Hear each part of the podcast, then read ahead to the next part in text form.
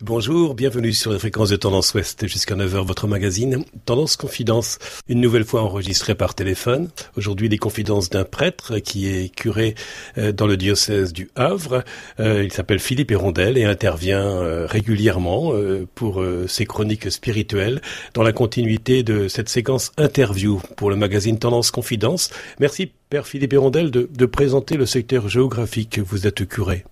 Alors, je suis prêtre au Havre euh, ce sont ce qu'on appelle les, les, quartiers sud de la ville du Havre, qui longent le port du Havre.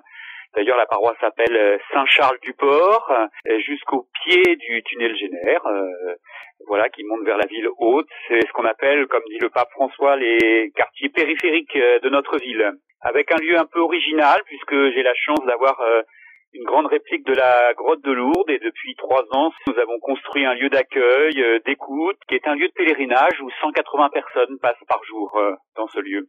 Et les réalités socio-économiques de ce secteur où vous êtes curé, j'imagine qu'il y a du pétrole pas très loin? Alors, il y a du pétrole pas loin, mais il y a surtout le port qui est à 200 mètres. Donc c'est un quartier de dockers avec euh, des grandes familles euh, de dockers, euh, avec aussi une grande population venant de différents pays, puisqu'il y a 52 nationalités présentes sur la paroisse, une forte concentration du, du continent africain. plusieurs communautés religieuses se croisent, d'ailleurs dans le triangle du centre marial, et je trouve qu'on vit comme on dit souvent avec ce mot un peu compliqué, la catholicité de l'Église, la diversité de chacun. Et chacun se réjouit euh, de ce qui anime l'autre. Un quartier, j'imagine, avec euh, beaucoup de vie. Et comment cette vie s'est traduit-elle en période de confinement? Eh ben Moi, je vous avoue, je suis impressionné. Je suis très impressionné parce qu'au début, ça a été un peu compliqué. Et là, vraiment, euh, tout le monde joue le jeu.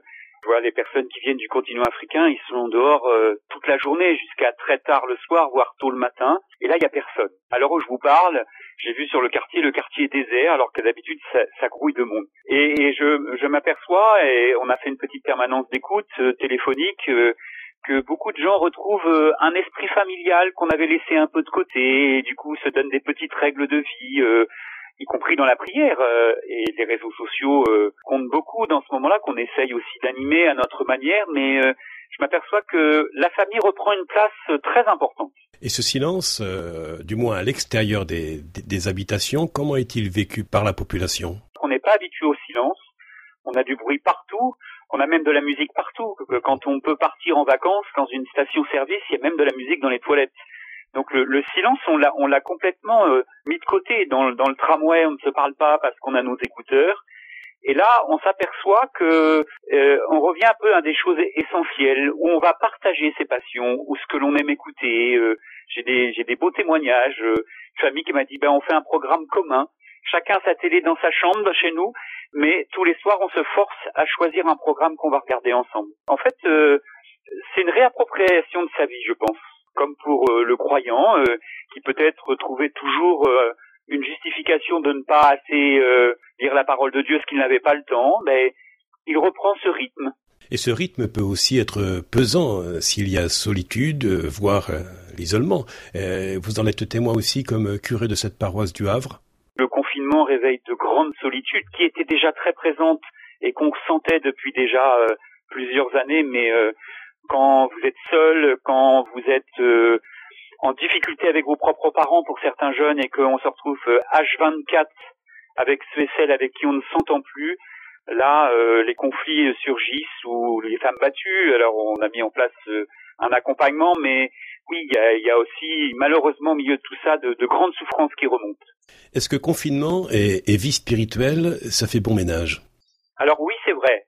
Je vous avoue que la semaine dernière a été éprouvante pour le prêtre que je suis, comme elle a été éprouvante euh, pour les chrétiens qui vivent en lien avec la communauté.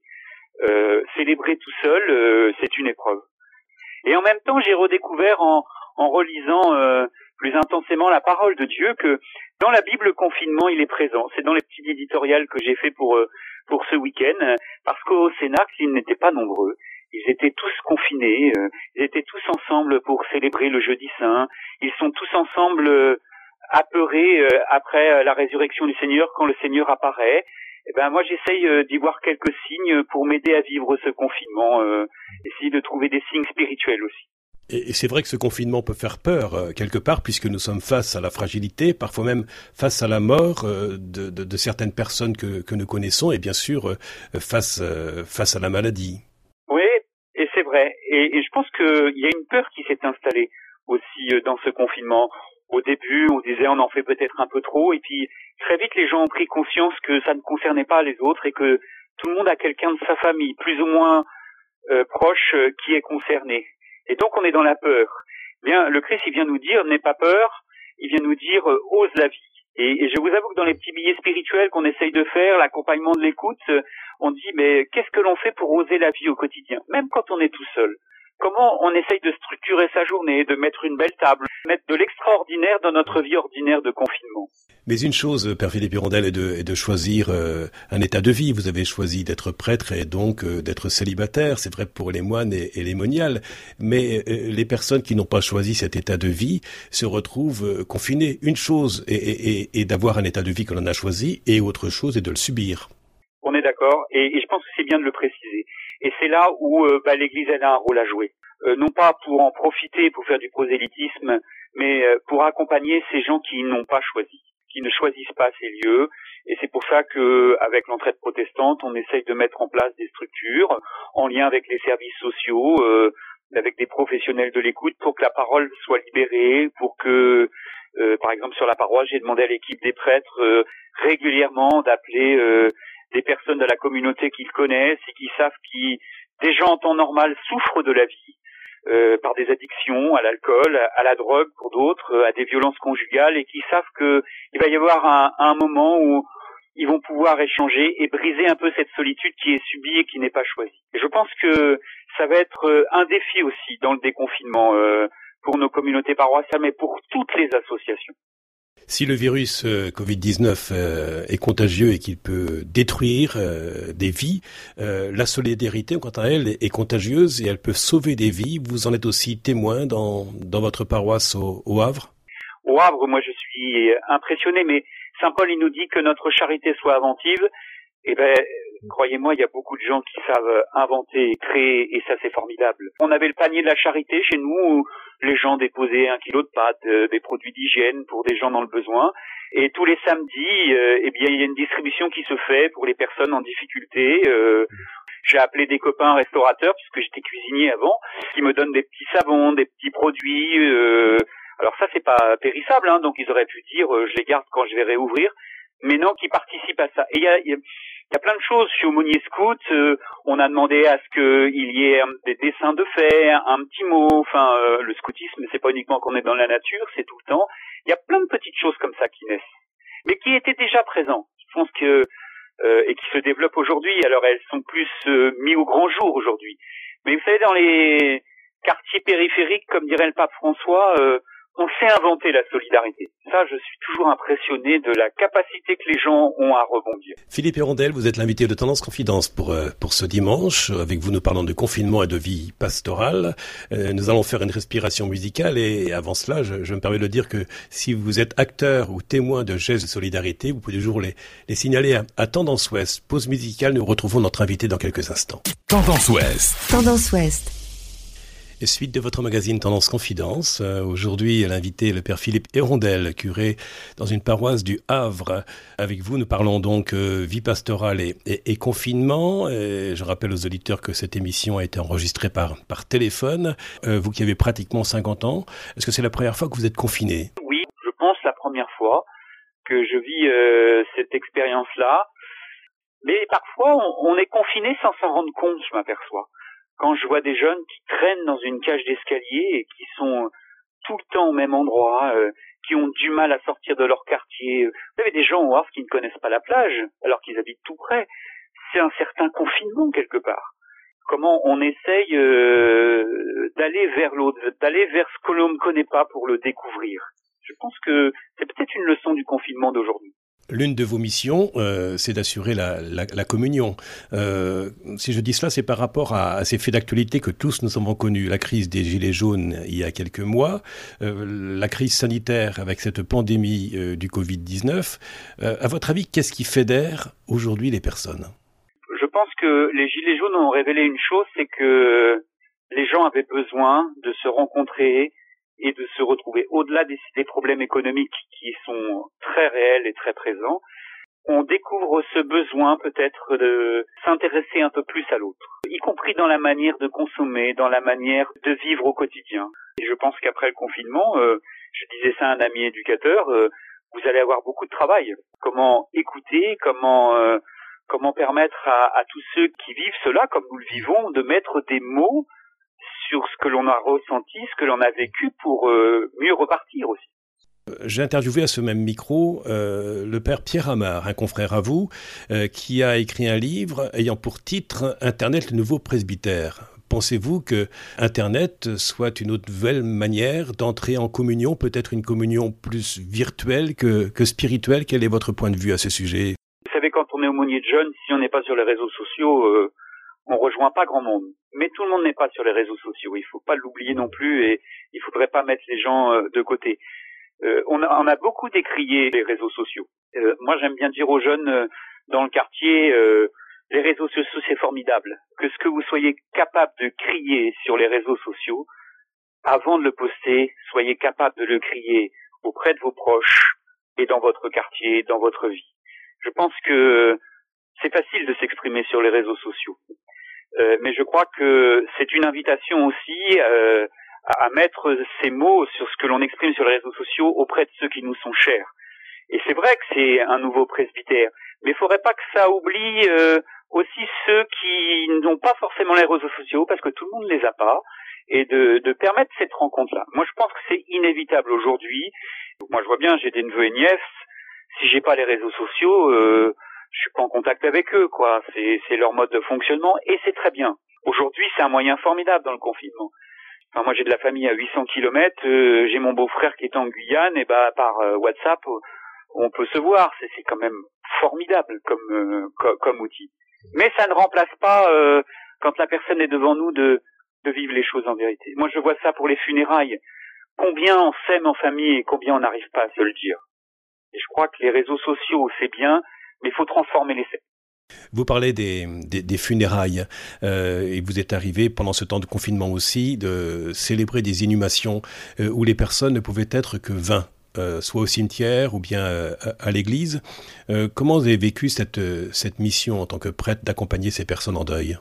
C'est la peine de perdre un proche, pour certains de ne même pas avoir pu leur dire au revoir. Je vais célébrer des obsèques mardi au cimetière la personne me disait j'ai même pas pu dire au revoir à ma mère, elle est décédée du Covid-19, mais il n'y a pas que des enterrements de, personnes atteintes du Covid-19. C'est terrible. C'est terrible et je vous avoue, moi, je le dis sincèrement euh, aux auditeurs, euh, j'ai célébré des obsèques jeudi dernier et j'ai pleuré en rentrant parce que j'ai vu des, une famille euh, déchirée. Vous voyez pas, il faut sélectionner qui va venir. Euh, alors certains, s'il y a des enfants qui sont là, bah, on a l'impression qu'ils prennent la place d'autres. Enfin, c'est c'est terrible. Et, le pasteur que l'on est, bah, on assiste à ça un peu impuissant. Alors on, on est témoin d'une espérance, euh, euh, bien sûr, mais je trouve que c'est la double peine. Et là, on essaye d'inventer, euh, là aussi, de permettre à ceux qui ne peuvent pas venir d'allumer une bougie chez eux, de de, dire un, un, mot, une prière là où ils sont, selon s'ils sont croyants ou pas on organisera des célébrations. Moi, j'ai promis à chaque famille qu'on ferait une célébration avec ceux qui n'ont pu être là, avec des gestes posés, parce qu'on a besoin de gestes. Et encore heureusement, nous avons la possibilité de le faire. Un témoignage marquant que vous nous livrez ce matin pour cette émission Tendance Confidence. Euh, Père Philippe Hérondel, je rappelle que vous êtes prêtre dans le diocèse du, du Havre. Mais où est-il votre Dieu en de pareilles circonstances et face à de telles souffrances? Il y a un jeune de 20 ans, euh, la semaine dernière, dont j'ai enterré son papa de, de 50 ans qui m'a dit euh, me balance pas ta came religieuse. Je lui dis non, je vais simplement te dire euh, quelle est mon espérance. Il y a un passage dans la Bible où je vois Jésus pleurer parce qu'il voit euh, son ami Lazare qui est mort. Il est bouleversé d'une émotion profonde. Et ben le Dieu auquel je crois, c'est un Dieu qui pleure avec nous et qui souffre avec nous. Et ça vraiment, alors on peut dire c'est des paroles de prêtre, mais euh, euh, être compagnon d'humanité, euh, pour moi, être prêtre, c'est être compagnon d'humanité. Euh, c'est simplement être une présence qu'il a en disant ta vie, ce que tu es en train de vivre, je le vis avec toi. Voilà. Et pas chercher à persuader, mais je crois qu'on on a un Dieu qui vient nous dire, euh, c'est ce que le pape François a, dit en, bénissant euh, le jour à la place euh, Saint-Pierre de Rome, seul d'ailleurs, de nous inviter à aller à l'essentiel, mais en même temps dire le, le Christ sur la croix prend toutes ces souffrances-là. Et pour moi, ça c'est une certitude. Et j'ai souvent célébré, en dehors de cette épidémie, des, des drames. je pense à ce jeune joueur de foot professionnel qui s'est tué. J'avais plus de 800 jeunes devant moi ou un jeune qui s'est tué en scooter, euh, souvent la question vient euh, s'il y avait un bon Dieu. Ben mon Dieu euh, qui est aussi le tien, si tu es baptisé et si tu es croyant, il est celui qui pleure avec toi, qui est heureux avec toi. À Cana, il fait la fête et il fera la fête avec nous quand on sera libéré du confinement et qu'on pourra faire la fête, mais qui pleure avec nous quand on pleure. C'est cela pour moi le Dieu des, chrétiens que je suis invité à partager euh, avec parfois, euh, bah, on est sans voix et je pense que parfois vaut mieux se taire que tomber à côté, mais d'être simplement là, comme Marie au pied de la croix. Mais à quoi cette foi sert-elle si elle n'évite pas la souffrance? Je pense que la foi permet de savoir qu'on n'est pas seul. Moi, j'ai une vie euh, quand j'étais gamin très complexe. voilà. mes parents sont séparés. Je suis la première génération d'enfants séparés et, mon père buvait et, était très très violent et je pense que ma foi m'a permis de de m'aider à voir les choses autrement. Euh, J'aime beaucoup Saint Paul qui dit euh, je fais le mal que je ne voudrais pas faire. Et eh ben ça, à chaque fois que que j'entends cette parole-là, ça me permet de ne pas enfermer une situation, mais d'ouvrir une porte euh, d'espérance. Quoi. Euh, ma foi, elle vient me dire ça. T'es pas seul. L'homme est fait pour la vie. Et, moi, ça, ça, me renvoie à moi-même en me disant, mais comment je fais pour que la vie triomphe autour de moi? Et lorsque le déconfinement le permettra, euh, quels sont ces lieux en, Normandie où vous allez euh, partir pour essayer de respirer un peu? Euh, Alors pour moi, c'est le port du Havre. J'aime aller marcher, prier quand le port fonctionne parce qu'à travers ça, je vois toute cette vie humaine. Ça m'ouvre des horizons. Le Mont Saint-Michel, bien sûr. Dans la campagne? Dans la campagne, j'aime beaucoup. Alors c'est au bord de la Seine quand même, mais c'est quand même tout ce qui est autour de Côte-Bec-en-Caux. Voilà. Les attaches familiales qui sont par ici. Voilà. J'ai beaucoup marché par là, dans la forêt. Sainte-Gertrude, tout ça, j'aime beaucoup. J'aime beaucoup aussi aller marcher du côté du Bec et Loin aussi. Voilà.